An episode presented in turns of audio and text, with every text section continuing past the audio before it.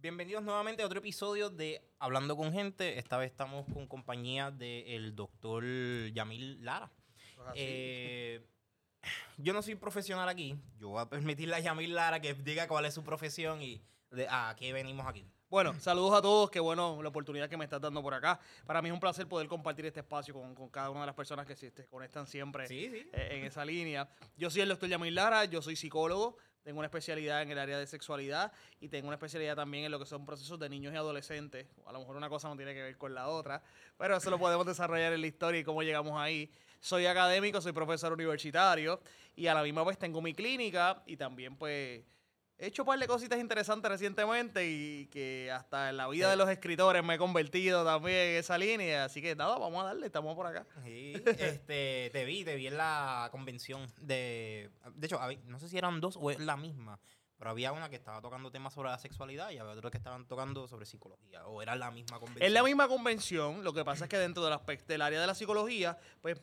conectamos con todo lo que son las bases que, que requieren la vida humana y tú- somos seres sexuados y de ahí vamos a partir. No, es la verdad, Ahí vamos porque cuando vienes a ver de la base de donde uno, los principios de la psicología es que estudian el comportamiento humano, cómo trabaja la mente y procesa, y la percepción y los sentidos.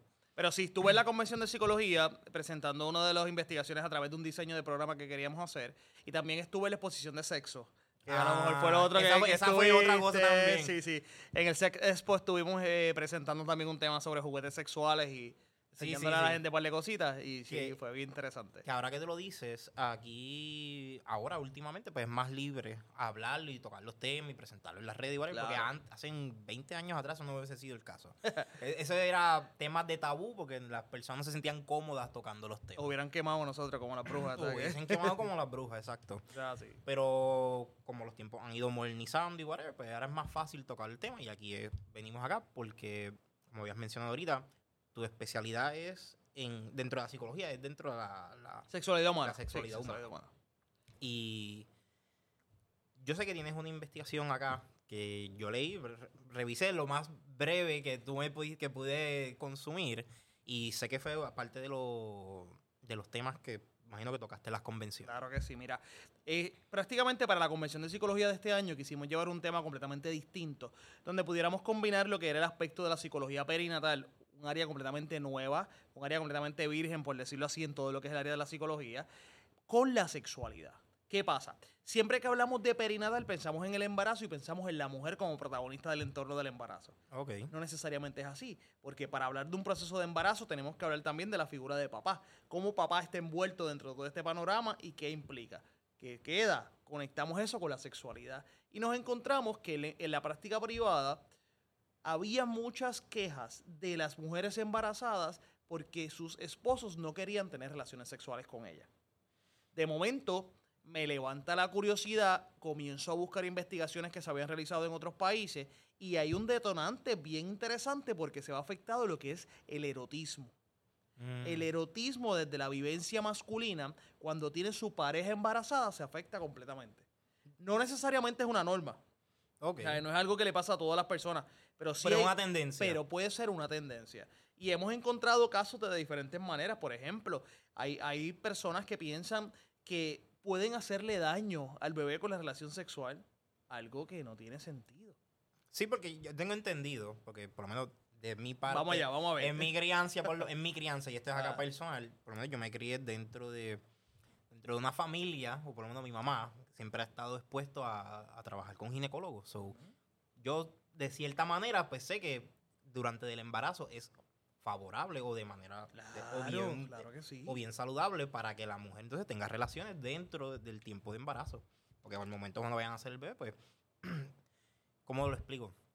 A ver, y posiblemente me equivoque, porque yo no soy experto. No, no, pero vamos a verla, a lo mejor estás bien. Este, pues, ciertos músculos se relajan. Es como un tipo de proceso de preparación también para cuando llegue el momento del embarazo sea más fácil. Claro, el aspecto de la penetración vaginal en el, en el embarazo lo que hace es fortalecer y darle flexibilidad a lo que es el músculo pubocoxíneo, que es el área donde necesitamos entonces que se vaya expandiendo y manejando con las contracciones que se tienen en la- la relación sexual, incluso en el orgasmo, que facilita el proceso de parto. Por otro lado, para poder darle un espacio al parto vaginal, es favorable que la mujer reciba cantidades de espermatozoides. ¿Por qué? Porque hay una, una hormona dentro del aspecto de, la, de los espermatozoides que van a facilitar que ese cuello uterino comience a borrarse Y haga las y contracciones. haga las contracciones para un parto natural. Ok. Entonces, ¿qué pasa? Mucha gente no conoce sobre esto.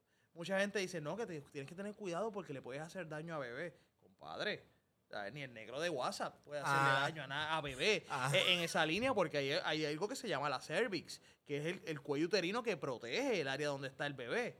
¿sabes? A menos que exista un problema ya fisiológico en la parte de mamá que le impida o ponga en riesgo la vida de bebé, pues se, se manda a descansar, que no se tengan relaciones, pero en el proceso hay ningún tipo de contraindicación. Claro, el médico siempre va a decir. Se evalúa. Ok, pero en este caso, por lo menos en, en- en lo que tú presentas en la investigación, que lo dijiste, de parte del hombre, están teniendo problemas al el, el momento del acto sexual. Pues una de las percepciones que tenía el hombre era la falta de conocimiento y podían establecer que, le, que tenían miedo porque podían hacerle daño a bebé.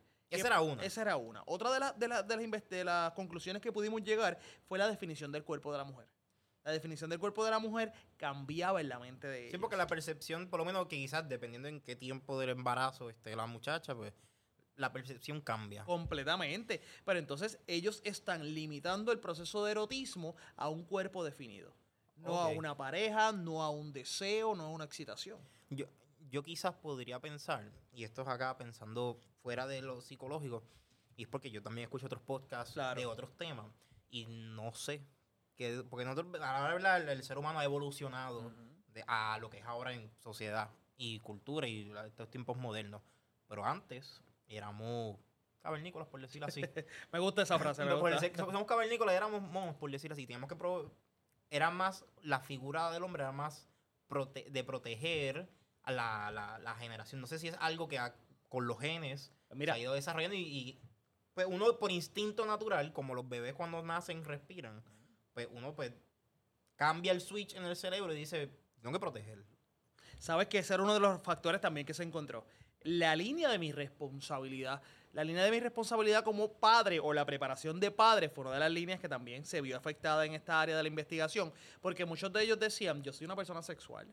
A mí me gusta tener relaciones sexuales con mi pareja. A mí me gusta estar activo, desarrollar lo que es la línea de la energía, el contacto eh, y todo lo demás. Pero cuando veían el embarazo decían, yo tengo que apagar mi sexualidad y convertirme en padre. No que sea esta figura Porque- protectora de, de que todo esto de esté- que todo esté bien. ¿Qué relación existe? Un padre no puede ser sexuado. Ya, Mira la diferencia de pensamiento. Y por otro lado, una de las más que preocupaba era el aspecto del control. Y esto es aquí donde sale la sociedad machista, el patriarcado y todo este revolú que escuchamos constantemente. Sí. Porque en una mujer embarazada, muchas veces quien lleva el ritmo de la relación es ella. Porque te dice, mira papá, eh, la posición es esta, vamos a manejarlo así, vamos a hacerlo así por la incomodidad. Y el hombre, muchos de ellos que entrevistamos decían como que a mí no me gusta que me den instrucciones en el sexo. Bueno, entonces, yo, bueno, si no tienes las instrucciones, vamos a empezar aquí. Dale. Si la relación está empezando, no son marido ni mujer, son, son jevitos, están empezando, tú tienes que, ambos tienen que coger dirección de cada, de cada, para mí, cada uno tiene que coger dirección de uno del otro, Tú lo que quieres es lo así, que le gusta. tú lo quieres así porque tú quieres complacer, tú lo quieres así porque tú quieres quedar bien. Ajá. Claro, pero entonces, ¿qué pasa? El, que, el constructo de este hombre machista que viene y dice, no, esto es como yo diga, que se acabó y se de la manera que sea. Ah, Exacto, y ahí no entonces las mentes. Claro. Y muchas de estas cosas fueron las que se fueron concluyendo con la investigación. ¿Qué pasa? Nos dimos cuenta que hace falta una educación en Mm. todos los aspectos. Nos dimos cuenta de que esta guerra que muchas veces está por ahí por los medios de lo que es la educación de género, la perspectiva y todo lo demás es necesaria. Por los pensamientos incorrectos que vienen de parte de estos hombres.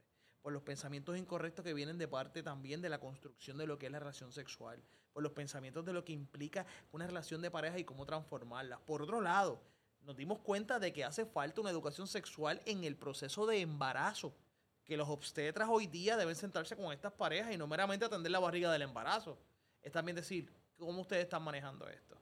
¿Saben que pueden hacer esto, manejar esto, otro? Las tener- recomendaciones. Definitivo, porque muchas una, un- más como una medicina eh, preventiva. preventiva y ponerlas en perspectiva de la realidad. Porque hay un término en el embarazo donde las hormonas revuelcan a la mujer. Y esa mujer lo que quiere es fuego a la lata todo el tiempo, usualmente. Lo viviste. No, no lo viví, yo no tengo hijos, no tengo hijos. Ah, bueno, pero- Pero, pero y conoce, repito, conoce, co- Conozco porque conoce. pues, tengo familia que trabaja Claro, con ginecólogos. claro. No son ginecólogos, pero Sí, pero- secretarias y, ¿sabes? Yo de, mi mamá lleva 13 años trabajando para un ginecólogo. Claro, no voy a decir el nombre del ginecólogo, pero yo tengo 28, yo era menor de edad, so yo tenía que esperar en el trabajo Y de ella. todo el Y escuchaba todas las conversaciones y todas las cosas que sucedían en la, en la, en- en la oficina. Sí, entonces, ¿qué pasa con una mujer con las hormonas revolcadas? El hombre dice que no se atreve a tocarlo por X o Y situación. ¿Qué vamos a hacer? Se afecta, necesitamos entonces que los obstetras también tengan ese conocimiento. Y más aún, yo, eso, por eso es que nos buscamos el diseño de programa. ¿Cómo crear este programa para que en las mismas clases de educación que se hacen para el proceso de parto, que a mí me gustan muchísimo, pero yo creo que a los siete meses es muy tarde empezarla. Yo las empezaría más temprano. Como a los 3, 2 meses. Oye, tres, cuatro meses. ¿Sabes por qué? Porque tú necesitas un acompañamiento en muchas áreas. Más allá del proceso de parto, que es lo que la gente prepara con las clases de parto. ¿Qué pasa con mi cuerpo? ¿Cómo cambia desde la base? ¿Qué procesos yo me voy a enfrentar? Sí, porque está lo de la depresión postparto. ¿Cómo me preparo para la depresión postparto? Porque no se habla de la depresión postparto. Enseñan a la mujer a parir, supuestamente. O parto sin dolor, dentro de todo lo que Yo hay. no creo en eso. que- que- Bueno, eso es otro tema. Eso es otro tema. Ay, pero, y luego de, ahora eres mamá y ahora eres papá, ¿qué se hace? Ah, No hay una clasecita de eso. Te enseñan a lo mejor a manejar la teta con la lactancia y la situación, pero después de qué? ¿Qué pasa con ese cuarto trimestre? ¿Qué pasa cuando vamos a la casa con ese bebé que no me conoce y yo no lo conozco? Y cuando pega a llorar, como yo lo entiendo. Ahí está el detalle. Ahí está el detalle. Porque los bebés fallan, como no tienen, no tienen la base del lenguaje. Tú tienes que entender de acuerdo a body language. Body language y conocer los llantos. Hay algo que yo siempre he dicho, los llantos son distintos. Lo que pasa es que el papá los va a escuchar todos iguales si no desarrolla que ese instinto paternal o maternal. Yo tengo un nene de 14 años. Ya digo nene porque sigue siendo mi bebé. Ajá. en esa línea. Y ya el llanto tú podías reconocer si era de sueño, de incomodidad, de hambre. Sí, porque son cosas que uno como padre desarrolla. Yo no, yo no tengo hijos. Yo tengo mi, mi sobrina y mi ahijada. Y son de dos y tres años. Y yo sé que los papás reconocen. Claro. Yo Pero no, De afuera tú dices, está llorando. ¿Y ahora qué se hace? Yo lo que digo una es que- botella, vamos. Yo digo, tiene hambre. No, no necesariamente. Pero yo no sé porque yo no tengo hijos. Necesariamente. Y son cositas que muchas veces cuando vamos a la preparación de lo que es el entorno para convertirnos en padres es un factor determinante. Ahora mismo, dentro de la profesión mía, yo me uno con varios colegas para poder establecer lo que es la Asociación de Psicología Perinatal. Ok. Eso no existía en Puerto Rico. Aquí la gente no se educaba desde el área perinatal. Aquí la gente le daban en los cursos de la Academia Desarrollo Humano, pero en el desarrollo humano se quedaba a mitad. ¿Por qué? Porque yo creo que aquel psicólogo que hoy día decida trabajar con niños adolescentes, como yo lo hago, tiene que conocer sobre los aspectos perinatales. Aquella persona que busque trabajar con familias tiene que conocer con los aspectos perinatales. Nos unimos unos profesionales hicimos la asociación. ¿Qué hacemos? Educar a los psicólogos, educar a las enfermeras, educar a Ah, Ok, las sí, que no, pa- no paran desde lo- los adolescentes que estaban diciendo, sino que también a otros profesionales que tienen que le- se favor- les beneficia tener el conocimiento. Claro que sí, y certificamos a esta gente. ¿Por qué? Porque estamos trabajando con gente que va empezando a vivir desde la barriga. ¿Y qué cambios hay? ¿Y cómo es esa cuna? Esa cuna cuando me refiero a, a la barriga de mamá. ¿Y cómo es esas personas que están afuera? ¿Y cómo es esa compañía? ¿Y cómo las emociones de eso va a seguir afectando? Por ahí tenemos un mundo más. Claro, claro. por ahí tenemos un mundo más. Sí, porque al final del día tú vas a tener una... Bueno, como yo lo pongo, tú vas a tener una criatura que tú, uno como padre tiene responsabilidad, que sea un adulto, un adulto. Hay una gran compañera que yo estimo muchísimo. Ella es Dula. No sé si sabe lo que es una Dula. Sí, las Las duras son... acompañantes de parto. Exacto. Sí. Mi- bueno, mi, sí, tía, sé, mi tía- mi tía tuvo una dura. Ella siempre decía. Creo que fue mi tía, no me acuerdo quién fue. Ella siempre decía, para saber vivir hay que aprender a nacer. Y a mí esa frase nunca se me olvidó. Y tiene toda la razón del mundo. Cuando tú lo evalúas después que yo estoy recibiendo estos nenes en terapia, que yo estoy recibiendo estos padres con todas las crisis que están presentando, desde la sexualidad, es lo mismo. Fueron bases que se quedaron incompletas porque a lo mejor no se aprendió a empezar la vida. Y por ahí filosofamos toda la noche. Empezamos atropellados.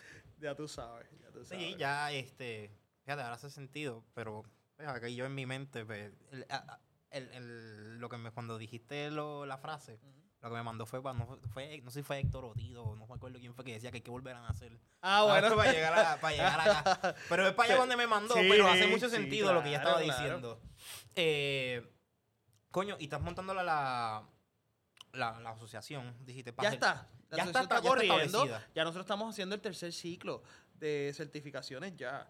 Que estamos hablando con el tercer grupo de profesionales que estamos corriendo. ¿Cuánto tiempo llevan? Eh, wow, nosotros llevamos, yo te diría, estamos en el 2022, hace como ocho años. Ah, llevan bastante. Sí, sí, como ocho es que como dijiste la tercera, y yo... pues, El tercer ciclo de certificación. ah, ok, está pero, bien. pero llevamos como ocho años ya como asociación en Puerto Rico. Ok, está bien. Y me imagino que colaboran con fuera de Puerto Rico también. Definitivo, ahora mismo tenemos una Porque de la las... información tiene que correr. tenemos una de las chicas que, que está en la directiva, que está en Florida, en uno de los talleres de las convenciones que hay. Está por allá representándonos y, y por ahí seguimos compartiendo a través de, de todos los países. El, el semestre pasado tuvimos una actividad en Puerto Rico donde traímos conferenciantes reconocidos de otros países, México, Argentina, eh, Cuba y Dominicana, para poder exponer acá sobre los temas. Y fue maravilloso. Ah, pues imagino que la- por lo Maravilloso. menos to- todos son latinos. O tienen esto de. Como el latino es bien conservador, pues saben ya por dónde más o menos interactuar con todo, porque son problemas bien similares. Claro, claro. Y estamos preparándonos entonces, eventualmente, el próximo año tenemos en septiembre una convención en Canadá y posiblemente estamos viendo si se da la de Inglaterra, también entonces poder conectarnos con ellos porque necesitamos trabajar con esto a nivel global. Claro, la, la colaboración. Definitivo. Y ahora que tú dices esto, de la asociación, dijiste ahorita que trabajas con adolescentes. Como más o menos en qué, qué edad comienzas con ellos. Mira, y, y antes de que me explique, lo digo, pregunto, porque yo sé que hay un estigma, no sé, eh, tanto en Estados Unidos como en otras partes del mundo, de este lado conservador, que no quieren que toquen a, a los niños ni a, a los menores en cuestión de los temas de sexualidad educativa. Y por lo menos, a mi entender, si hay una edad que, de que todos los adolescentes rebeldes también están revueltos de hormonas y es necesario, a mi entender, que tú los eduques, porque entonces tienes después lo que pasaba bien comúnmente hace 20, 15 años atrás, que eran o embarazos de menores o enfermedades venéreas en, siendo menores de edad, porque no los educaste a tiempo. Más allá de, de la- las preferencias sexuales y whatever, pero ese tipo de cosas por lo menos son bien necesarias. y es algo que es bien interesante cuando tú lo evalúas desde afuera. ¿Por qué te digo esto? Hay que hablar de sexo. La gente se traumatiza cada vez que yo digo esto. Tenemos que hablar de sexo en la pareja, en la familia, con nuestros hijos, con nuestras madres y padres si todavía están vivos. Tenemos que hablar de sexo. ¿Sabes por qué? Porque si nosotros no empezamos a normalizar la sexualidad, vamos a tener todo lo que me están mencionando. Sí, sí. Y en el aspecto de la adolescencia, muchas veces los programas que se trabajan están dirigidos desde la línea del conocimiento. Oye, yo no te estoy diciendo que vamos a coger a tu hijo o a tu hija en, la- en una educación sexual y vamos a tirarla a la calle libremente a que experimente, al contrario. Es que conozca las cosas que pueden ocurrir, que conozca qué es lo que realmente pasa en su cuerpo, porque muchos padres no se atreven a explicar lo que le pasa al cuerpo de cada uno de estos adolescentes cómo está cambiando. No, y no, y si no se sienten incómodos a explicar. Y no tiene que ser incómodo. O sea, por lo menos para mí nunca fue incómodo porque ya, ya yo estaba ya más allá que acá. Ey, pero vamos a, lo a la base, como yo le digo a los adolescentes en unas conferencias a veces cuando lo estamos dando. Venga acá, tú tienes tu relación. Vamos a poner que sea heterosexual, tú estás con tu, eres varón, estás con tu Independientemente de lo que sea. Independientemente de lo que sea. Tú tienes que conocer cómo son los aspectos de cambio en la parte de tu relación. En el caso de hombre-mujer, tú tienes que conocer lo que es el aspecto de la menstruación de tu pareja. El ciclo de ovulación, el ciclo de los días secos, las ventanas de oportunidad. Todo eso hay que conocerlo. Favorece la relación. Ah, Definitivo. ¿Por qué? Porque de momento no vas a entender porque te salieron con tres o cuatro cosas, porque estaba incómoda con los días antes de la menstruación o en la misma menstruación y tú no entiendes el por qué. Y tú rápido dices, ah, yo la quiero dejar porque es que ella siempre tiene lo mismo. Siempre estás jodiendo, qué sé Sí, yo. es cíclico, pana. Es cíclico. Dos mujeres, es lo mismo. Ella- eh, ellas se entienden, yo creo que hasta más fácil porque cuando nosotros como hombres no entendemos, porque no nos pasa. Mira, papá. Pero me imagino que tienen que haber sus cuentos. Tienen que ver sus cuentos y va a llegar más cuando, cuando dos chicas están compartiendo frecuentemente y ya es algo del diario, continuamente, su ciclo menstrual se conecta. Ok, eso lo he escuchado. Y va a llegar un momento en que ambas pueden quedar en regla a la misma vez. Ah, ¿Y quién tolera eso? Si ellas no están listas para poder manejar la situación. verdadero Royal Rumble. Y para nosotros es difícil, imagínate por una pareja de dos chicas. Sí, sí, que, que, que hay que educar sobre eso. Hay que educar sobre eso también porque a veces creen que son percepciones y changuerías de la gente. Oye, la mujer tiene sus cambios, el hombre, nosotros tenemos nuestros cambios también porque somos igual de lunáticos que ella.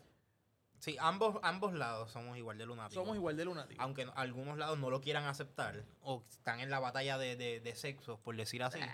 Pero eso eh, no vale la pena estar peleando. no, no, no, no. Este, dijiste ahorita, estábamos hablando de la sexualidad. Sí. Y estábamos hablando sobre los jóvenes y qué sé yo. Y a mí lo que me traen en la mente es, yo estaba escuchando hace un par de semanas atrás. De hecho, antes de, yo haberte contactado, yo estaba escuchando en otro medio de Estados Unidos que, y esto más, no sé si tú lo has escuchado tú, eh, estás familiarizado con esto. En el, en el- en el podcast de Joe Rogan, que yo lo, lo consumo mucho, él estaba hablando en uno de los capítulos que estaba hablando sobre este hombre que estaba. es- es- se- su profesión era traducir la- las escrituras estas que encontraban así en los arqueólogos Ok. sobre las religiones. La cuestión es que lo contratan para seguir buscando más a fondo sobre este tipo de la, la teología, whatever. El tipo después se volvió ateo, whatever. Porque después descubren en la traducción de la- lo- las escrituras más viejas, y es que las religiones a, a partir de cierto punto fueron fue un mistranslation, pero desde el comienzo siempre fueron este como rituales sobre la, la sexualidad y cómo procrearse.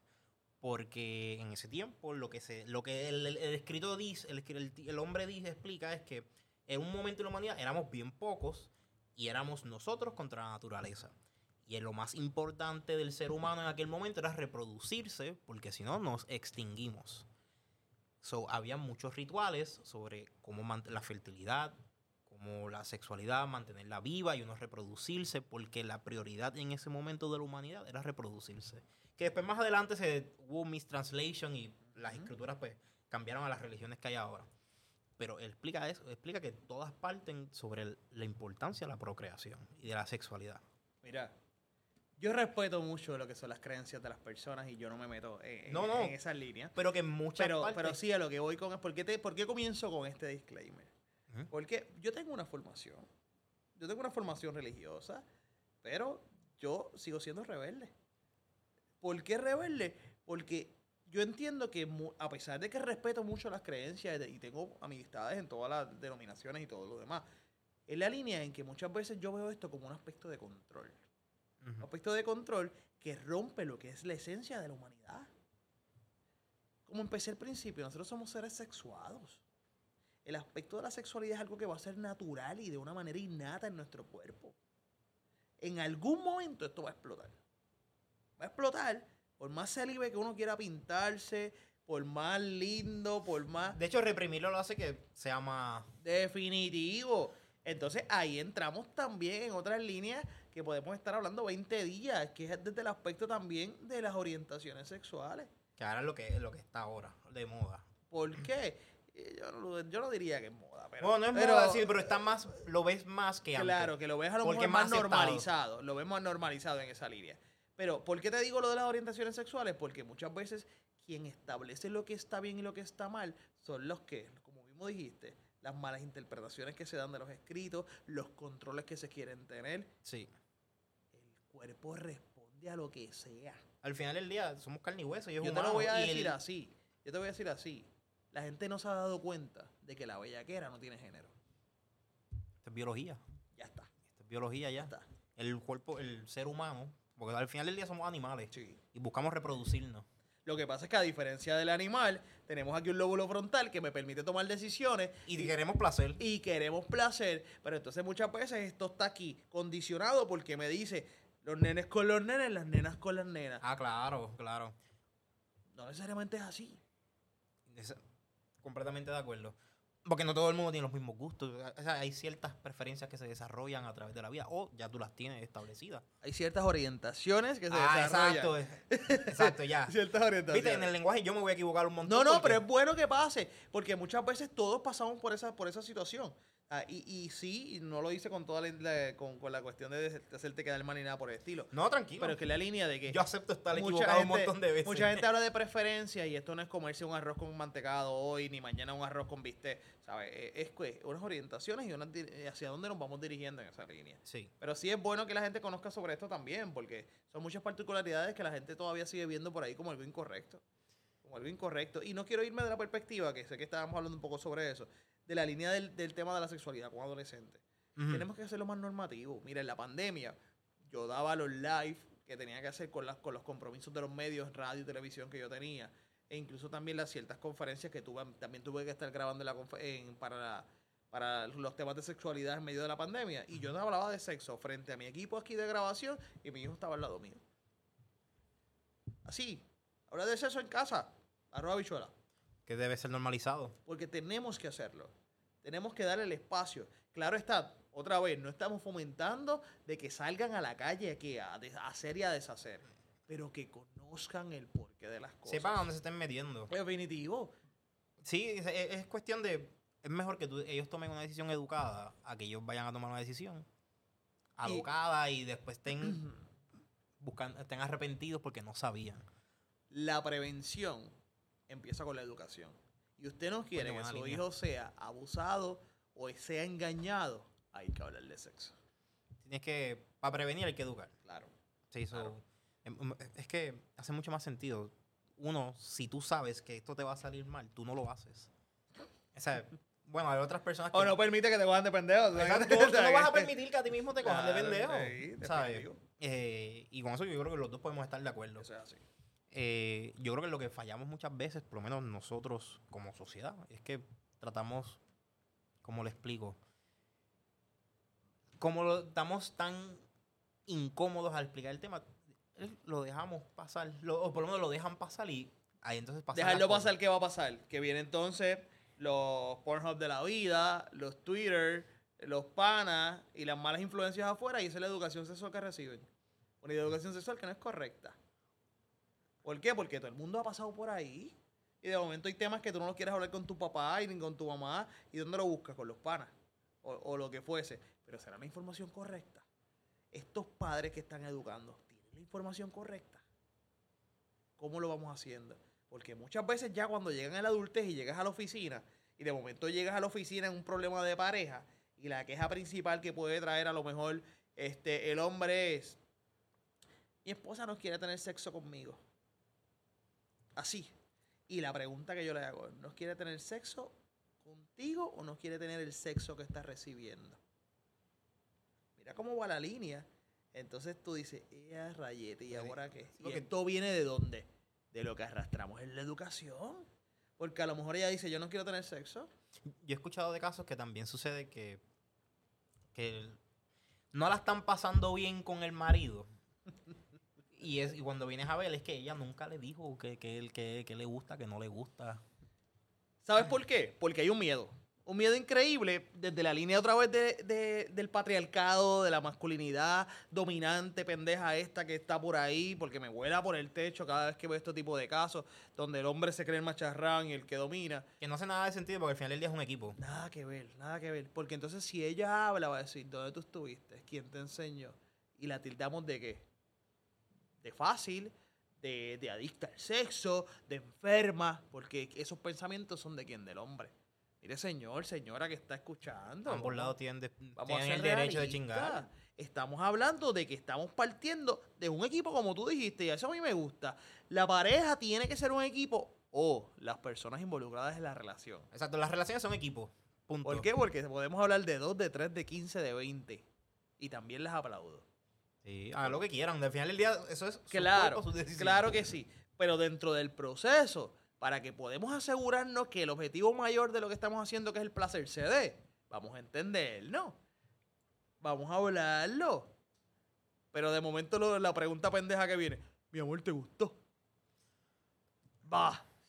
Bueno, la pueden hacer, pero tienen que responder honesto. Tienen que estar dispuestos, tienen que estar dispuestos a coger el feedback. Tienen que estar dispuestos a coger feedback porque no todo lo que va, a- va a decirle es bueno. Porque hay veces que la, la tiran la pregunta y el feedback que reciben es uno que es de embuste. O sea, no es necesariamente es el que el que la persona tenía que escuchar. Mira, una de las cosas que yo, que yo promulgo mucho es el aspecto de que, aparte de promulgarlo, es una realidad. La responsabilidad del orgasmo, la responsabilidad placentera es mía, no es de mi pareja. ¿Qué te quiero decir con esto? Que yo soy responsable de mi propio placer. Tú eres responsable de tu propio placer, incluso en la relación de pareja. ¿Por qué? Porque yo soy el que determino que si lo que yo estoy haciendo o lo que estamos haciendo como equipo en la relación, las personas involucradas, está funcionando para, eh, para el objetivo de placer. Porque entonces de momento tú estás con tu pareja y hay algo que a ti no te llama la atención, que no te cuadra, que no tiene sentido. Tú te vas a quedar callado y vas a decir, vamos a ver si la próxima cambia. Y de momento, pues, como muchas mujeres hacen, que me dicen, pues me quedé mirando el techo. Nunca le dijiste nada. Porque te dio la gana. Tenemos brazos caídos. Tenemos mujeres hoy día que lamentablemente con dos, tres hijos y no saben lo que es un orgasmo. Eso es mucho más común de lo que... Y se escucha triste, pero las estadísticas dicen que eso es mucho más común de lo más común de lo que la gente piensa. Por otro lado, la construcción de la sexualidad como la gente lo tiene. De momento, eh, ah, pues que yo estoy con una persona que todo el tiempo lo que quiere es sexo. Y yo le pregunto, ¿y cuánto es todo el tiempo? Establece cuánto es el, el tiempo, porque todo el tiempo puede ser los siete días de la semana. ¿Sabes? Pueden ser. Pero a lo mejor te sorprendería, ¿no? Porque de momento en una semana quiere tres veces. Y eso es mucho. Bueno, depende a quién le preguntes. depende a quién le preguntes. Otra vez a la realidad, como estamos construyendo el aspecto de la sexualidad, hacia dónde nosotros estamos llegando. Tú estás empezando una relación de pareja y esta la gratis por ahí porque si no se la cobro en la oficina. Ay, usted tiene que empezar a hablar de sexo. Además de qué te gusta comer, qué te gusta escuchar, qué ropa te gusta, qué te gusta hacer allá, qué te gusta hacer en, el momento de la relación. Exacto. ¿Qué te gusta hacer en el acto? Pero la pregunta es... te gusta chingarlo, es la verdad. ¿Tú sabes lo que te hace venir rico? ¿Tú conoces cómo responde tu cuerpo? Mucha gente va a decir que no. Mucha gente te va a decir lo básico, bueno, que Pues que me den un buen movimiento o un buen sexo. Respuesta genérica. Y ya, pero la gente conoce realmente cómo responde a su cuerpo. Y hay personas que no saben que tienen fetiches también. Y para eso, gente, hay que tocarse. Usted tiene que sacar espacio y tocarse. Usted tiene que sacar espacio y conocer las respuestas de su cuerpo. Usted tiene que sacar espacio y ver dónde sí, dónde no, qué estimula y qué no estimula. Ah, pero masturbarse es un tabú. Te crecen pelos en la mano. ¿Te acuerdas cuando te decían eso? Sí, que te decían, ah, así, ah, sí, mucho. Era así mucho porque tienes que, tú veas que te crecen pelos en la mano. Esa mierda, vamos a dejarle estar dando la educación incorrecta. Por otro lado, y esta va también, apúntela por ahí porque esta va a ser el headline. Papá y mamá que me está escuchando. Usted tiene un hijo varón. Usted dialogue sobre el proceso de masturbación en la adolescencia. ¿Por qué? Porque va a llegar un momento en que ellos van a necesitar ese espacio, un espacio de exploración sobre eso. ¿Por qué? Porque si no tiene, ellos van a acostumbrarse a masturbarse rápido para que no los cojan. ¿Y qué pasa? Esto es un entrenamiento. Usted se acostumbró a masturbarse rápido para que no te cojan. Cuando llegues al acto sexual, usted va a tener un problema de eyaculación precoz usted va a tener un problema y no va a ser, no va a satisfacer a su pareja porque usted se entrenó para qué? Rapidito, si acabó para que no me cojan. Esa no es la realidad del mundo sexual. Por eso hay que dialogar con nuestros hijos. Por eso es que tenemos que sentarnos a que hablar sobre ello. Mira, esto no puede ser todos los días. Vamos a negociar el espacio. No quiero que esto sea una adicción. Yo voy a respetar tu espacio sobre este momento. Si tú le pones seguro a la puerta, yo voy a entender. Claro, pero tiene un timing. Ajá. Tampoco es que de momento el bill de agua venga entonces por las nubes. Sí, porque, van esos baños largos de cuatro horas. vamos a que a negociarlo. Porque es parte del proceso y todos hemos pasado por ahí. De la misma manera a las niñas se les explica. Porque hay el tabú de que las nenas no se. Sí, porque ahí donde, ahí donde más sucede el tabú, que no le explican a, las muchachas. Y, vienen los problemas. Son quienes más tienes, que explicarle. Vienen los problemas porque, porque entonces ellas tienen un ciclo donde su ovulación levanta lo que es el deseo sexual y es natural. Y es completamente natural. Entonces es ahí donde son vulnerables. Y es ahí donde cualquier cosita que están sintiendo nueva porque la están tocando fuera con una parejita o esto, viene el cantazo. Y eso no es lo que queremos. Queremos que todo sea que bien hecho, que se entienda, que cada uno pueda ser responsable de las acciones de su cuerpo. ¿Para qué? Para luego entonces yo sentarme con mi pareja y decir, a mí me gusta esto, no me gusta esto, disfruto esto y tenemos una vida sexual maravillosa. Y eventualmente tenemos una sociedad contenta porque Claro. todo el mundo chinga. Lo tienes ahí, lo tienes ahí. Y eventualmente tenemos una sociedad más feliz porque todo el mundo chinga, que no es lo que está sucediendo actualmente. Porque No. yo estábamos hablando antes de grabar. Ahora mismo hay un, un problema. Que no sé si tú viste, la- tuviste que haber visto la estadística. Que la- la- no sé, salió en Estados Unidos el, el número, pero no sé si aquí en Puerto Rico lo tiraron igual. Y es que hay, la tasa de personas vírgenes antes de los 30 ha aumentado violentamente. Porque mi- el- lo que está sucediendo, bueno, están sucediendo muchas cosas, pero Ajá. una de las cosas es que mi generación, que yo tengo 28, no está chingando. Pero te has preguntado por qué.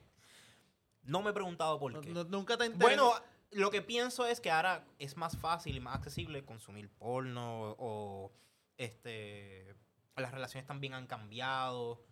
Todo es más accesible y es inmediato y el cuestión de que el resultado es rápido. Por ejemplo, buscan en Tinder y ya quieren rápido meter mano y no, no necesariamente hay un proceso al cual ya están te quieren brincarlo. Yo creo que ahí está donde, donde nosotros empezamos a proyectar lo que es la, lo que nosotros evaluamos con la sexualidad. Tú dices, estas personas que a los 30 años todavía no han tenido relaciones sexuales, me jode un poco el término de virginidad, por eso es que no lo uso. Sí, sí. por eso es que No, no, lo tranquilo, uso. tranquilo. Eh, que no has tenido relaciones sexuales a los 30 años, No sé si en producción puedan buscarlo, la, la, eh, la la- estadística, la Ah, estadística. puede ser interesante por muchos factores. Hoy día, sí el aspecto de lo que es la accesibilidad puede ser un problema. ¿Por qué un problema? Porque a lo mejor no se ve como que el approach que tengo que hacer o el manejo que tengo que hacer, X o Y cosas sobre esto. Por otro lado, ¿qué pasa ya a los 30 años? A lo mejor ya yo estoy jantado, de- cansado de jalarme paja en casa. A lo mejor ya yo empecé a que a conocer otras áreas o a buscar cómo estimular otros procesos que me causaran placer por encima de la sexualidad. ¿Por qué? Porque los intereses cambian, porque la tecnología jode esto, porque no hay un acceso de procesos de acceder a la gente a la comunicación. ¿Tú te has visto allá afuera si la gente tiene capacidad de poder mo- montar conversaciones con alguien? No, está fallando y gracias a la tecnología. Ahora, de hecho, ahora mismo yo puedo salir de aquí y meterme en cualquiera de los restaurantes que están aquí al lado. Mira las mesas que están hablando y mira las mesas que estén en los teléfonos. Definitivo. Entonces, La- ¿para qué me invitas a comer? Entonces, como un 80% por tirar un número, están en los teléfonos. Sí. Están en los teléfonos y están y la conversación, las conversaciones son de la siguiente manera. Están con el teléfono, mira lo que estoy viendo, vuelvo para el teléfono. Entonces no es una conversación porque estoy compartiendo de lo que tengo Y eso aquí. también impide que yo tenga las que, la- a lo mejor las características necesarias para poder sentarme y conocer gente. Y si no conozco gente, puedo meterme una aplicación rápida y decir, bueno, esto es para hoy. ¿Qué hay? ¿Ahora o nunca? Y entonces todo es swipe Y swipe, swipe, swipe, swipe, swipe. Oye, ¿dónde está el yo mirarte en una esquina, hacerte ojito, mirarte un palo, empezar a hablar mierda?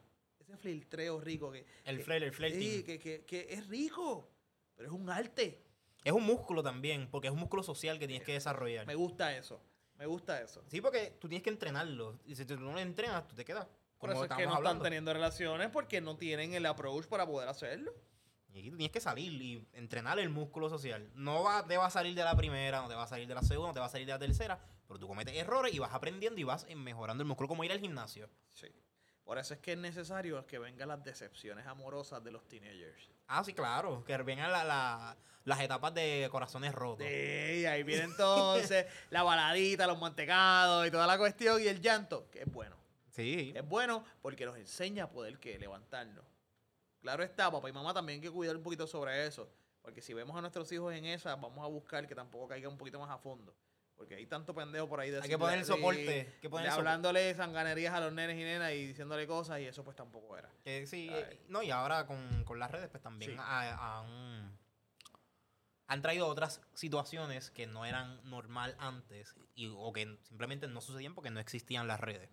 Eh, por ejemplo, la- la- los ataques de cyberbullying, whatever, que han debilitado mentalmente a la sociedad y tenemos una sociedad que ahora tiene mucho más, está más predispuesta a tener otras condiciones mentales que nacieron por las redes Eso es así. Y lamentable problema. Y eso también se puede llevar a la sexualidad. también. Se puede llevar a la sexualidad Por frustraciones. Sí, definitivo. Entonces ahí tenemos, y te sorprendería, recientemente me di cuenta que existía un tipo de característica similar en todos los participantes que llegaban con problemas de erección. Y cuando te digo esto, te estoy hablando de hombres jóvenes, entre los 20 y pico hasta los 40 años, que no es, se supone que fisiológicamente ocurre en esa edad, a menos que exista una condición grave o lo que fuese. Esto es, se espera que pase de cierta edad en adelante por cambios que tiene el cuerpo, pero un muchacho de 20 y pico de años, otro de 30 y pico, en esta línea de que tener problemas con su erección. Muchas cosas vienen basadas en qué? En procesos mentales. Y viene la ansiedad de ejecución. La ansiedad de ejecución de yo querer poder tener, de ser la estrella porno con la persona con la que estoy. Qué bueno que lo mencionas porque te iba a preguntar que uno de los problemas es la pornografía y la percepción que tenemos de cómo es. Y, ahí tenemos que hablar de los dos extremos, porque, porque la pornografía puede ser negativa en muchos aspectos, pero por otro lado terapéuticamente es positiva. Y eso es otro, te lo voy a poner en hold ahí para allá breve, Ok, para poder manejarlo. Pero esa, esa ansiedad de percepción que viene, de percepción, no, perdón, de, de, de, de ejecución que viene, está basada en que, en tratar de cumplir unos estándares que tienen X o Y cosas metidas en la cabeza con las parejas. A veces quieren ser los más jodones, a veces quieren ser como que los más que duran, a veces, y todas estas personas, esto piensa traer que bloqueos en el pensamiento, bloqueos en el pensamiento, y al momento de la ejecución, no se levantó el tipo. Y la mentalidad, de- para mí, en mi mente, yo, corrígeme si estoy mal, para mí la mentalidad debe ser pasarla bien. pasarla bien y sentarnos y conocernos en el aspecto sexual. Porque de la misma manera que tú estás dándote la oportunidad de ver qué le vas a regalar a esta persona, así en el cuerpo es igual. ¿Cómo nos conocemos para darte un proceso más diferente, más rico cada vez? Claro. Oye, la- lo menos, yo soy uno que a mí me gusta integrar, reírnos. Tiene que, tenemos que reírnos. O sea, hay, me imagino que va a haber personas que no les gusta, pero a mí pero me ¿por qué no? A mí me gusta. Es una, una pavera en medio del acto, te tiras para atrás, esto, lo otro. Que nos riamos porque para mí es, para mí es como una conexión. Porque las personalidades, tienen que- la- no solamente estábamos chingando, tiene que haber una, una conexión en cuestión de las personalidades. Y eso sincroniza también y hace que las cosas fluyan mejor. Dime y la tú. comunicación sea mucho mejor. Dime tú si, si de momento en el... eh, para mí yo veo el acto sexual como un baile. ¿sabes? Un baile, una conexión. Como los pájaros, que los pájaros... Eh, y tú estás en este proceso, pero de momento es tan impulsivo y tan instintivo que se metieron un cantazo. ¡Pap! Eso no te va a provocar una risa. Eso no te va a provocar a lo mejor decir, diablo, que pendejo fuimos, nos metimos un cantazo, tratando de buscar una posición, esto, lo otro. ¡Chulísimo! Porque estamos que siendo nosotros. Cuando te dicen, No. ya estás agitado y tú... No, estoy bien. Espérate, voy. estoy bien. Cogemos un breakcito. No, no, no, no. Mire, hay que cogérselo. Disfrútelo. Manéjalo. Y por ahí viene la problemática entonces de la ejecución. Porque yo quiero que todo sea tan perfecto. Yo quiero vender esta imagen de superhombre que no se te va a parar. Vas a tener problemas de ansiedad por eso. Vas a tener problemas en la ejecución. Y de momento, cuando estoy investigando estos pacientes que llegan para saber qué es lo que está ocurriendo, muchos de ellos vienen con experiencias previas que no fueron saludables. Muchos de ellos vienen con expectativas de la relación sexual porque las conversaciones fueron donde no, esta es una mujer o esta persona es una jodienda o la pareja es una jodienda, yo tengo que ser mejor o lo que fuese y de momento ahí vive gente. Ahí, Y son, son múltiples aspectos. Eh, ¿Qué es esto que estamos viendo? Ok. Ah, ok. Este, en cualquier caso, la diferencia se puede pensar en este grupo de población. Mira, 20, 24 años, no haber tenido ninguna pareja sexual desde los 18 años. ¿Saben comunicarse? No, fallaron. Fallaron en la comunicación ya. Ese músculo, como tú dices, ese músculo social Murió. Murió. Murió. Los expertos apuntan a la falta de tiempo de los jóvenes y la inversión que hacen en tiempo en las relaciones sociales. Ahí está. Ahí está. Te lo está diciendo ahí mismo la misma estadística. Y Sí. lo que estábamos hablando hace un minutito era. Son muchos factores, pero el factor que más ha afectado es el esto de las redes también. Y la, la tecnología, cómo se ha integrado en nuestras vidas y cómo se ha agarrado nosotros socialmente. Pero entonces hasta cierto punto lo que facilita te jode por el otro lado. Claro, eh, todo tiene que todo cuesta. Un balance. Todo cuesta y es un balance. Balance. Pero es interesante. Y si no, para que no se me olvide lo de la pornografía de Sí, claro. terapéuticos. A veces nosotros como, como terapeuta recomendamos pornografía. Recomendamos pornografía para poder trabajar aspectos eróticos, trabajar aspectos de conexión de erotismo con la pareja. ¿Cómo Ah. así? Eh, ¿Para encontrar qué le gusta a uno y qué le encuentra a No otro? ¿Cómo es? necesariamente. Muchas veces a lo mejor las parejas se aburren. Ah, para probar cosas nuevas. Las parejas se aburren y tú lo tienes que llevar a levantar las estimulaciones desde otros aspectos. Hay parejas que han tenido problemas también a nivel fisiológicos, donde necesitan conectar espacios con procesos sexuales. Y la pornografía poco a poco pues ayuda a, que, a levantar unas conexiones. Por otro lado, vamos a buscar que se da la pornografía también para poder estimular ciertas personas. Y todo es en cuestión de balance según la necesidad. Y usualmente pasa en pareja. Usualmente se busca en pareja, se dialoga en la pareja cómo se va a integrar la pornografía, de qué manera se va a poder trabajar.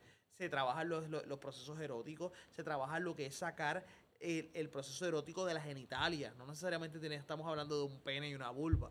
Vamos a ver de qué manera también podemos estimular otras áreas conectándonos con la piel, con otras áreas del cuerpo. Claro, porque uno tiene- es, un- es estimulando. un sistema nervioso completo en el cuerpo. Ver dónde entonces. donde respondemos de esa manera. Y se usa la pornografía como parte de que de un empuje a, a ciertas cosas. Sí, es como un trampolín. Es como, al próximo paso. es, es como te voy a decir esto y no sé si la sabía. Hay muchos países al otro lado del mundo donde utilizan a lo mejor la prostitución como parte terapéutica Europa, en el envejecimiento. Europa es bien común de eso. En el envejecimiento. Estoy hablando de que tenemos hogares de ancianos que a veces en el mes, de momento para los caballeros, lle- llevan este eh, trabajadoras sexuales. ¿Para qué? Para que ellas vayan y los bañen y le pongan cremita, estimular la piel. El hombre no puede metérselo a ella. Pero, Pero la- pero saber que la estimulación está ahí de parte de algo que se ve bien, ayuda a que a poder mantener activos a esta gente. A que esa mente. Claro, porque pone a bombear ese corazón. Que esas hormonas empiecen a liberar en ese cuerpo y empiecen a establecer un proceso de bienestar y salud. Está bello. Pero yo abro un asilo de ancianos aquí, traigo prostitutas y me caen los chinches. Ah, claro. Aquí todavía no estamos listos para eso. Pero la claro. conversación se puede tener. Definitivo. Y es, es interesante cómo la sexualidad está completamente ligada con todos estos aspectos. Con la salud también, porque todo. eh, 100%. Ahora mismo en el COVID, cuando toda esta gente estuvo encerrada, cuando hubo este problema grande de, de, la- de las defensas del cuerpo, ¿sabía usted, como dicen por ahí, que el sistema inmunológico se activa con la sexualidad? Que a mayor cantidad de sexo con su pareja o con sus parejas, dentro de lo dialogado que sea, usted puede estar activando más sus anticuerpos, activando más su sistema inmunológico. Claro. Imagínate la gente enferma por ahí entonces. Eso es nada que nada. bueno, tampoco es tan así, tan. tan- No, pero, un dos, pero hace, como sen- esto, pero- hace sentido porque cuando tú vienes a ver, fuera del el, el, el bellaqueo, cuando tú vienes a verlo, el, el, el, el, el chingodeo y todo, es- esto es intercambio de, de. Iba a decirlo y no sé qué tan grotesco se escucha. de fluidos. Eh, eh, inter- ahí está, se escucha más bonito. El intercambio de fluidos Ah, de un cuerpo a otro cuerpo, pues, eh, eh, ahí, eso sucede y activa el sistema inmune. claro. Y muchas veces, a veces las preguntas, las, las preguntas, las personas a veces eh, se frustran cuando de momento estás conociendo una pareja por vez primera. Y a lo mejor, pues, qué sé yo, tuviste algún tipo de relación, eh, sea coital, sea eh, a nivel sexo oral o lo que fuese. Whatever, Y sucedió. y sucedió y sentiste a lo mejor que hubo un pequeño, una pequeña reacción adversa en tu cuerpo. Estás conociendo un cuerpo diferente. Deja que el cuerpo se ajuste. Claro, está. Obviamente ten cuidado y Ah, ve al ten cuidado, ten cuidado también, porque a veces no sabes, las cosas se pueden ver muy bonitas y todo lo demás, pero a ver, no sabemos, pero a veces dentro de la normativa, donde no existe ningún ITS o lo que fuese, vamos a ver qué. Que esto es parte del proceso porque los cuerpos están conociéndose. Los cuerpos están cayendo en tiempo. Claro, Y claro. así es consecutivo, pide prueba. Por si acaso, Pide, antes- prueba, pide prueba. de- debería ser normalizado como lo de pedir Claro. prueba. Eso yo creo que sí. yo creo Sí, que ya algo- cuando la, la relación completamente debería ser completamente normal, que uno pueda pedirse prueba y decir como que mira, tú estás bien, yo estoy bien, podemos ir, vamos para adelante. Este, no sucede mucho porque la gente no sabe. O se confían o simplemente cuando cuando aprieta, aprieta y uno se va y se tira a veces enchancletado por ahí para abajo y que suceda lo que tenga que suceder. Es- eso hay que tener pelo para eso. Sí, hay gente que hace eso y ve, Cada cual. eso, hay que tener pelo para eso. Bueno, a lo mejor te lo estoy diciendo ya ahora que pues, estoy más preparado en el área o lo que fuese, pero a lo mejor 20 años alguien atrás, que no sabe lo eh, la historia hubiera sido diferente. Claro, eh, claro, todos ese- fuimos jóvenes. Todos seguimos siendo jóvenes, pues, no, Sí. no te pongas en eso. ¿sabes? No, no, exacto, seguimos siendo jóvenes. Claro, claro. sí. Este. Estábamos hablando sobre la pornografía y yo tengo una. En, es algo que lo, lo han comentado muchas veces, pero no sé qué tan real sea. Y es que, obviamente, con el alto consumo de la pornografía, uno mismo como que la mente, mentalmente no se tranca a, a, a atraerse en algo específico. Entonces cuando vas al mundo real, porque la pornografía todo es hecho y actuado, y todo es con maquillaje, y, Y, todo hay es bien- muchas tomas y no vas a durar 20, 30 minutos. Claro, Ah, tú no hueles la pornografía, ¿sabes? Tú no tienes el sentido del olor ni el tacto. So, cuando vas al momento, pues no te brega. Mm, No sé si es uno de los factores más grandes que también. Mira, uno de los problemas grandes que trae la pornografía son las habituaciones. Cuando te hago de habituarse, es que a veces la gente va a poner su proceso de estimulación a algo en particular. Entonces tenemos un problema grande donde a veces la persona, si no hay una película pornográfica corriendo o una estimulación visual auditiva afuera, no tienen algún tipo de excitación. Y eso es un problema grande. Porque tú no puedes estar dependiendo en todo momento que prender la pornografía, escuchar gemidos, esto, lo te otro. vuelves codependiente. Sí, porque entonces tú dices, ah, estoy con una pareja, estoy con la persona, estoy buscando tener el encuentro sexual, pero no me estimulo. No me estimulo porque me habitué a ya tener la pornografía ahí. Me habitué. Tienes que romper el vicio, pana. Ah, claro que sí. Por otro lado también vienen las falsas expectativas. Esa es otra cosa. La mujer que lo aguanta todo, o el hombre que lo aguanta todo, el tiempo de ejecución. eh, llegamos y esto es a esto. Se le olvida de que, mira, vamos con calma.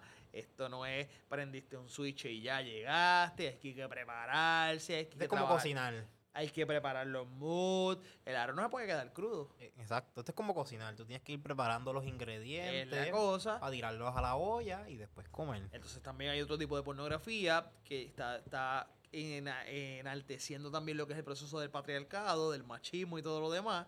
Y no todas las mujeres están dispuestas a eso.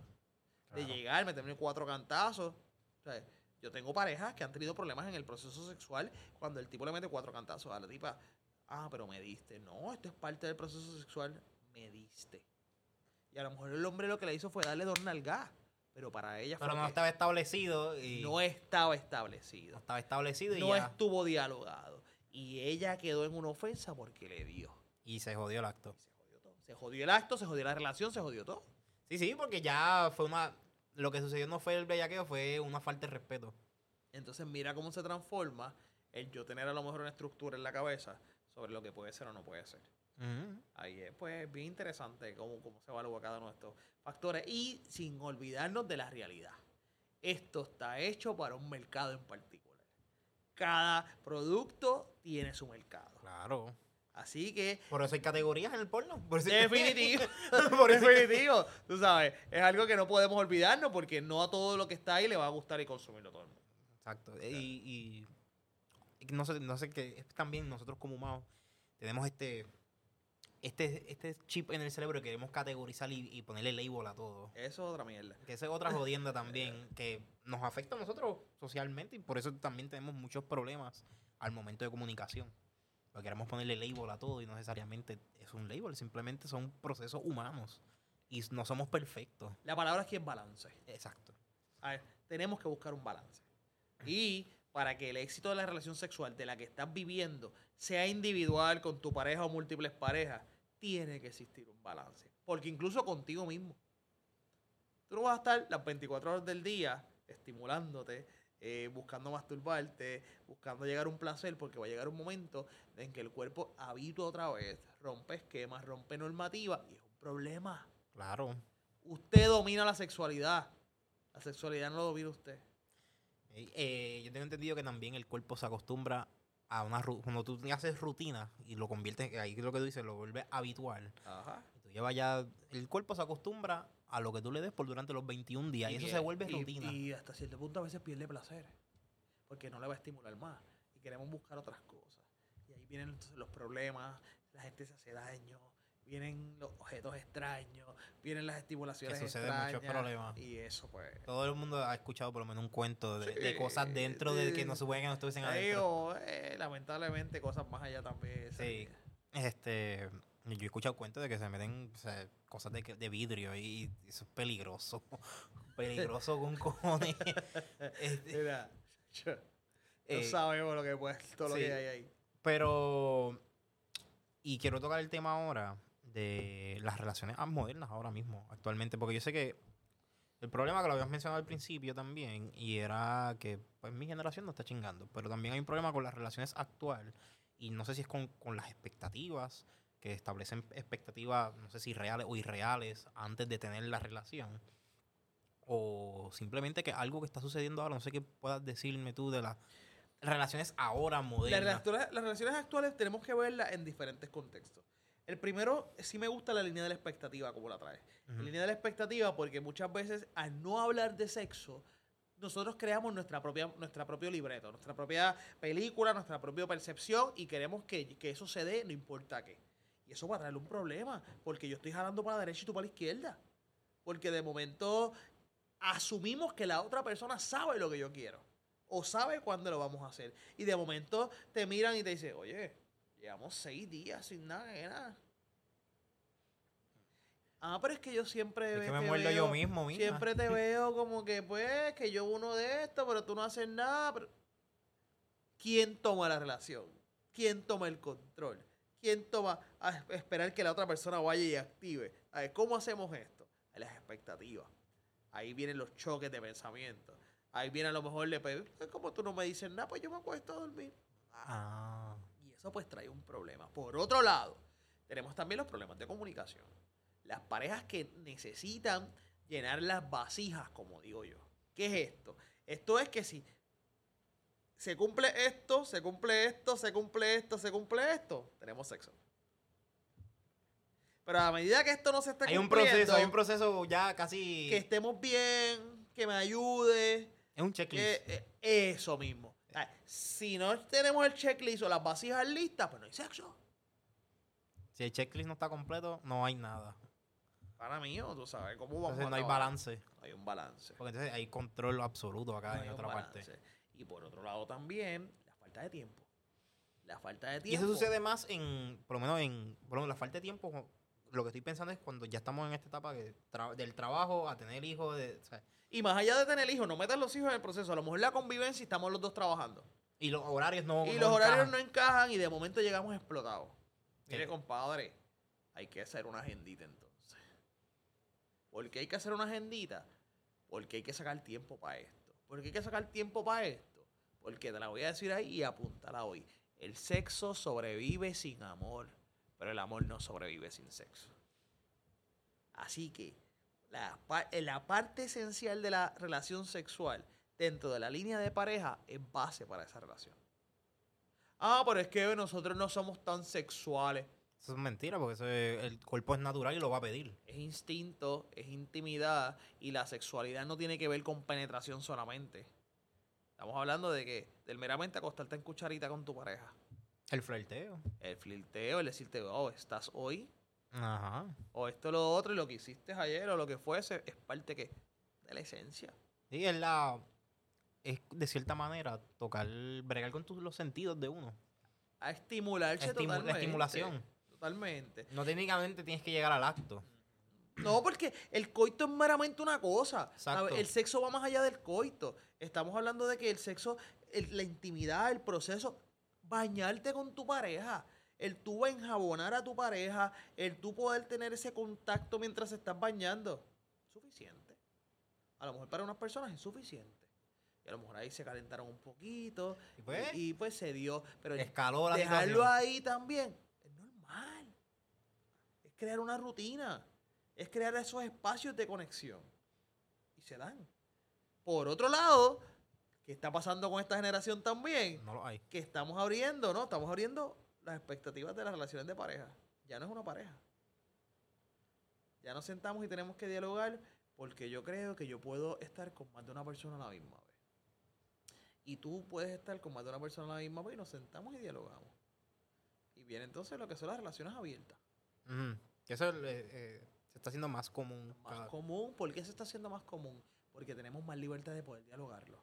Porque ya no quiero ser que esto sea una infidelidad de mi parte y yo quiero sentarme contigo y yo digo, mira, antes de que tú y yo tengamos una relación, yo quiero contarte esta base. A mí me gustaría estar con más personas también. Ah, pero es que no soy suficiente para ti. No necesariamente que no sea suficiente para mí. Meramente también influye grandemente en que a lo mejor yo te lo voy a poner así. Tú eres mi pareja, a ti no te gusta bailar.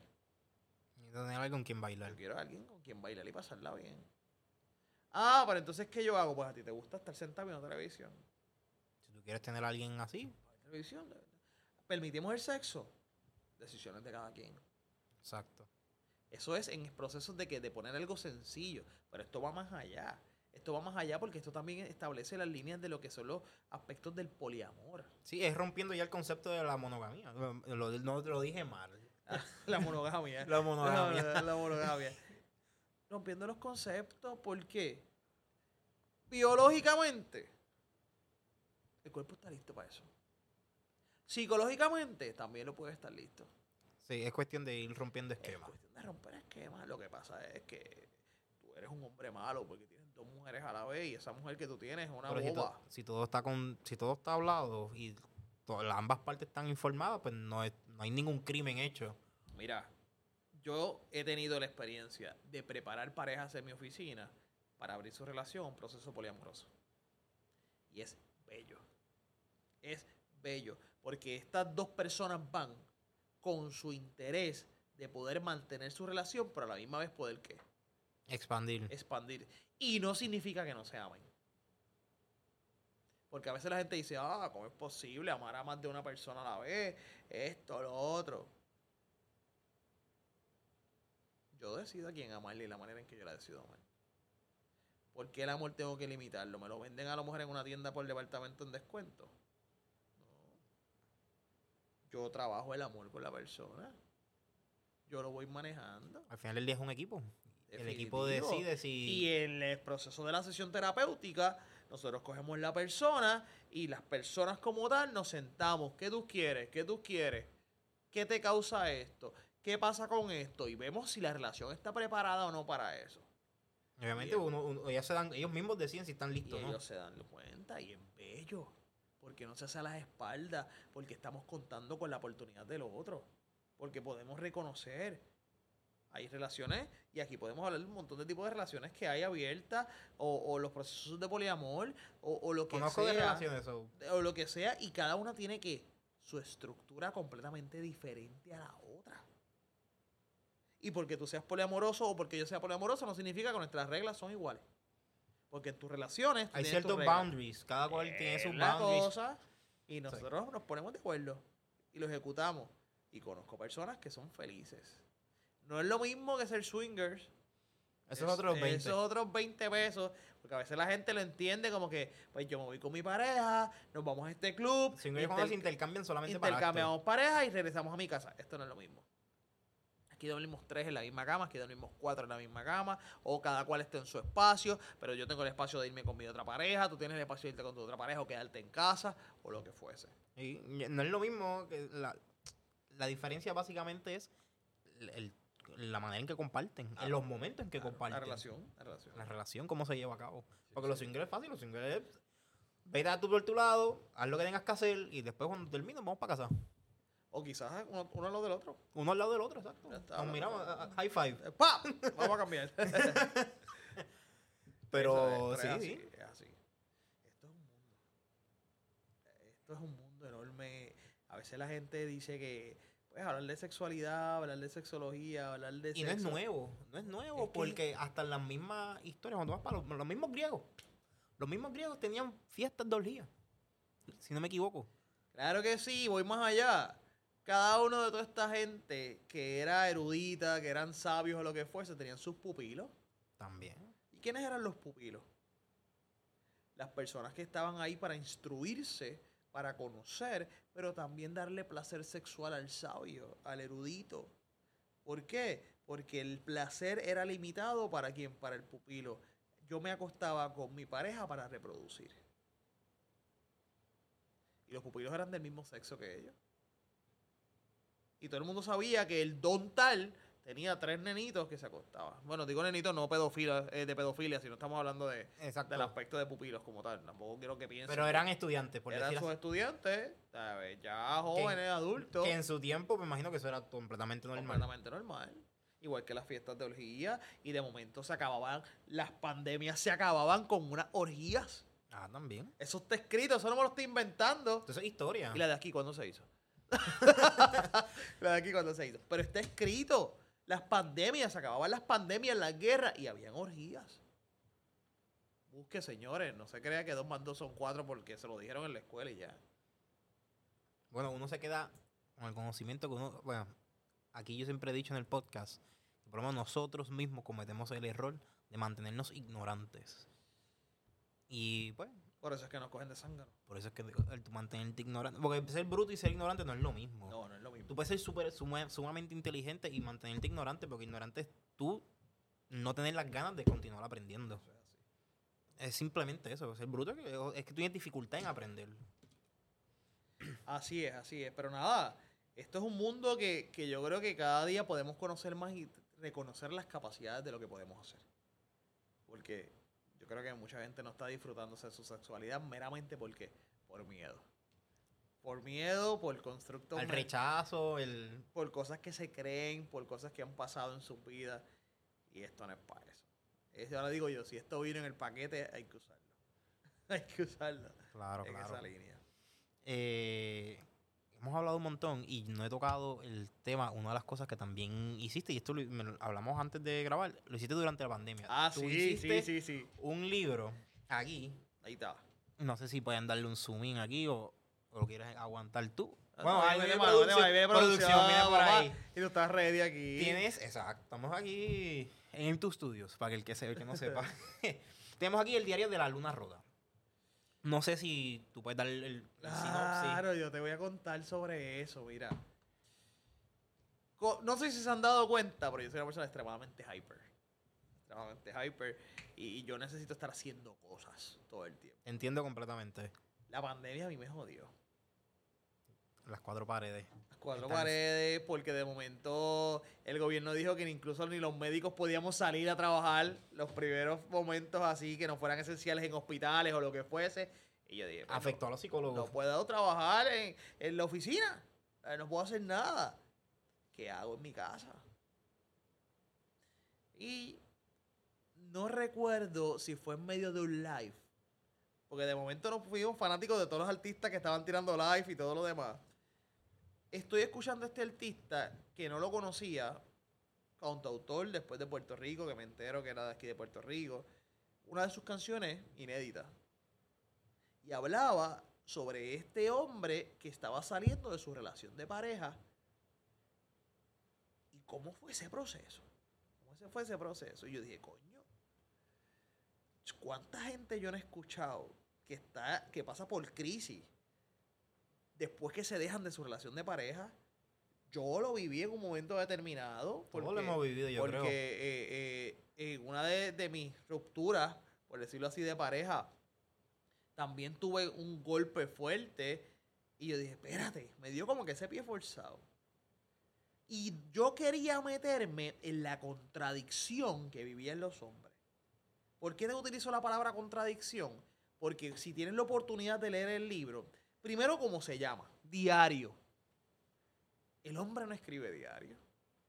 Es que, eh, adelante no, no es comúnmente No es comúnmente. que un Quien hombre... escribe diario, usualmente, ¿quién es? Las chicas. Porque es su manera de desahogarse, porque es lindo. Pero el hombre no se mete muchas veces en esas cosas. Yo dije, primero voy a arrancar por ahí, diario. Yo quiero hacer un libro tipo diario, donde cada vez que se abra una página podamos leer lo que el hombre vivió ese día. A raíz de esa ruptura. Cómo se siente, qué hizo, qué pasó, qué pasaba por su mente. Entonces, ¿qué hice? La canción, las historias de los panas, mi experiencia. Yo dije, nah, yo tengo una bomba en mis manos. Y empecé a tirar líneas. Una página al día o dos. no, no, tiré líneas, bullets. Pam, pam, pam, pam, pam. Tiré bullets y yo dije, ah, ok, y ahora como yo empiezo a analizar esta historia. Déjate encontrar un proceso creativo. Y empecé a ver las líneas y empecé a decir, esto es un diario. Y empecé a escribir en la época de Navidad. Fue en pandemia, pero el libro empieza a trabajarse en la época de Navidad. 2020. No tiene año. Ah, ah, ok, estamos acá en... No tiene año. El libro no tiene año. A ver, el libro empezó a llevarse a la época de Navidad. ¿Y cómo este hombre estaba? En la Navidad, acabado de dejarse, acomodándose en un mundo nuevo. Este hombre llora. Los hombres lloran. La gente dice que no. Este hombre empieza a utilizar el sexo como un escape. Como un proceso de control. Como un proceso hasta cierto punto de venganza. O de probarse a sí mismo. A ver de lo que podía hacer o no podía hacer para salir de ese aspecto de su, de su, de su ruptura. Empieza a cuestionarse sobre las cosas que ha hecho y que no ha hecho. Y yo me metí en la piel de este hombre. Ah, en el personaje. En el personaje. Yo escribo en primera persona. Yo hago la historia mía. Y al hacer la historia mía, pues un reto que va a tener el lector es que no sabe qué parte es mía, qué parte es de los panas, qué parte es de la gente. Ajá. Ah, y eso pues le crea un poco de intriga, porque como he tenido un buen feedback de la gente que lo ha leído hasta el sol de hoy y lo ha comprado, gracias a, a la vida que, que ha salido muy bien. ¿Dónde, ¿Dónde lo pueden Y conseguir? está en Amazon. En Amazon. Está en Amazon y en mi página de Instagram también lo pueden conseguir. Ahí, Ok. Que ahí después lo ponemos por ahí, en esa línea. Yo lo, yo lo pego en la descripción sí. en los links y, Ah, y ahí lo pueden conseguir. Sí, y el feedback ha sido eh, el hecho de que la gente decía, yo pensaba que el que había escrito el libro había sido yo. Y decía, wow. ¿sabes? Mucha gente decía, yo pensé que el libro lo había escrito yo. O otra gente me decía como que, el día tal es mío. Se estás describiendo todo lo que pasó. Mano, esto yo lo hice en casa, en medio de la pandemia. Par de botellas de vino, me sentaba a escribir para el momento creativo, lo que fuese. Sí, a poner los, jugos A, creativos conocer- a correr. a ponerla a correr, después sentarme. Para que tengas idea, yo no quise que nadie leyera el libro hasta el final. De momento, de estos lectores que digo yo que son los, los que la crítica fuerte que tú vas a recibir hasta que no estuviera montado. Había gente que me decía, pero dame a ver por dónde va. Yo dije, no, porque esto tú no lo puedes ver en un individual. Esto tú tienes que verlo completo. Y Diario de una Luna Rota, pues me ha abierto nuevas experiencias. ¿sabes? Me ha vuelto, me ha llevado a conocer nuevas áreas de mi vida, incluso a, a sobrepensar muchas otras. A sobrepensar muchas otras. Fuera de la medicina. que Fuera de todo el aspecto de lo que es esto. Y yo invito a la gente, ¿sabes? si en algún momento todos hemos pasado por una pérdida. El libro habla de una pérdida de pareja, pero se puede conectar con cualquier pérdida Con que cualquier vivido, duelo. Con cualquier proceso de duelo. Y es chulo ver cómo la contradicción nos pone a nosotros en la vida. Si no existe la contradicción, no vamos a vivir. Y eso lo recoge el libro. Eso lo recoge la esencia de todo. Y ya está hoy en el segundo. Ah, Ya que- estoy en el segundo, ya tengo las ideas de- del segundo, ya estoy en ese papeleo de tirar líneas y todo lo demás. y más o menos va a tener un, yo te diría que un toquecito de conexión. Pero ya el segundo va a ser algo antes de este. Ok. Que me parece muy interesante que tocaste, porque todo lo que has dicho en cuanto al personaje y los puntos que estabas tocando, de cierta manera rompes esquemas sobre la masculinidad. Claro, claro. Eh, Porque estás cogiendo un personaje que es hombre y son, lo que tú dices, contradicciones que es lo que uno no pensaría que un hombre haría. Definitivo. Y estás rompiendo esquemas, por Ajá. decir así. Eh, viene con un segundo libro, me imagino que vas por la misma línea. Mira, te voy a adelantar un poquito, que el libro viene fresco. Me voy a tirar a lo que es la, la- lo que es la literatura erótica, pero desde la visión masculina. Mm. Porque tenemos muchas cosas por ahí. que- Tenemos mucha. le- Ahí, qué bueno que lo dices, porque tenemos mucha literatura famosa que puedo tirarle ejemplos por, por ahí que son, pero son desde la perspectiva de, de, de la femenina. Pero entonces yo quiero tirar la línea masculina, porque en aquellas novelas que están buenísimas, que las he leído la mayoría y todo lo demás, y están chulas, pero presentan al hombre otra vez con, con un esquema y una construcción que no es real. ¿Qué hago yo de mi sexualidad? Perdón, cuando siento que no me salió bien esa noche. ¿Qué hago yo cuando estoy deseando unas cosas que no pasan? Todas esas cosas las estoy recogiendo en esa historia. Así que pronto, pronto nos sentaremos cuando aquello esté listo para que, pueda- En confianza. para que- que aquello esté ready. Eh, coño, el libro se escucha súper interesante. Lo quiero leer. Sí, sí. Eh, no lo he podido leer porque obviamente pues Claro. No- el tiempo no nos daba para tanto. Eh, pero yo siento que pues, es una buena oportunidad para estos. Los hombres que. pues, o hombres y mujeres, whatever. O mujeres que estén curiosas sobre tener este tipo de perspectiva. Y los hombres que pues, no están. Tienen la curiosidad de como. que lo que estamos hablando aquí sobre lo que. uno La percepción de lo que es la, la masculinidad. que pues algunos pensarán que este hombre, oh, macho alfa, pero no necesariamente es el caso, porque al final del día todos somos humanos. Y tenemos nuestras necesidades y nuestros sentimientos y diferentes cosas. Es una buena oportunidad para pues, tocarlo desde del- la perspectiva de un cuento. Así que, nada, yo creo que ya hemos hablado un montón aquí. Yo creo que ya es momento de ir cerrando. Y qué, qué mejor forma de cerrar que con el libro. Así que, si tienes algo de que anunciar, algún proyecto adicional, además del libro y el próximo libro que está pronto. No, yo creo que, que mayormente primero te doy las gracias por la oportunidad de, de poder hablar todas estas cosas que muchas veces a veces no, no tenemos el espacio tan abierto. Porque sí, pues como trabajo en otros medios, por el tiempo es limitado. Pero tener la apertura como esta para mí ha sido placentero. Segundo, de verdad, los invito a conocer y a darse el espacio de poder manejar lo que es el aspecto del libro. Va a darle una visión completamente distinta de lo que es ese aspecto de la masculinidad en un proceso de pérdida. Y como yo le digo a mucha gente, ¿sabes? las experiencias vividas toman fuerza cuando son compartidas. Y si nosotros no nos atrevemos a compartir estas experiencias vividas, a lo mejor no nos damos cuenta de la capacidad que tenemos de transformarnos. Así que de ahí es una invitación a que a conectarse con el libro, a poder buscar más allá, pero sobre todo, sobre todo, lo que les quiero dejar saber a ustedes, hay que conectarse con el sentir. El día que dejemos de conectarnos con lo que sentimos, ya ese día pierde la esencia de la vida. Ryan, mil gracias. Mil gracias. por Gracias el a ti, de espacio, verdad. Por la oportunidad y a toda esa gente, de verdad, gracias por, por quedarse ahí todo este tiempo y, y aguantar. Claro, la conversación ha estado súper interesante. Porque, y aprovecho y digo, la gente piensa que yo estoy haciendo entrevistas, pero realmente estoy haciendo conversaciones. Claro, Quiero tener claro. las conversaciones. Y qué bueno que viniste. Gracias por aceptar, presentarte. Yo siempre estoy buscando invitados. Y el que esté escuchando eso y esté interesado puede venir. Eh, y con esto vamos a ir cerrando. Yo solamente quiero recordar a la gente que nos pueden seguir en Hablando con gente en todas las redes, como Hablando CG. Lo voy a poner por aquí en la esquinita. Y esto fue grabado en Aim2 Studios. Y si usted está interesado en grabar algún podcast o tiene interesado en algún espacio creativo o lo que sea, pues puede contactarse el número en pantalla. Y con eso ya nos vamos. Así que hasta la próxima y muchas gracias por venir. Un placer. Seguro que sí. Nos vemos luego.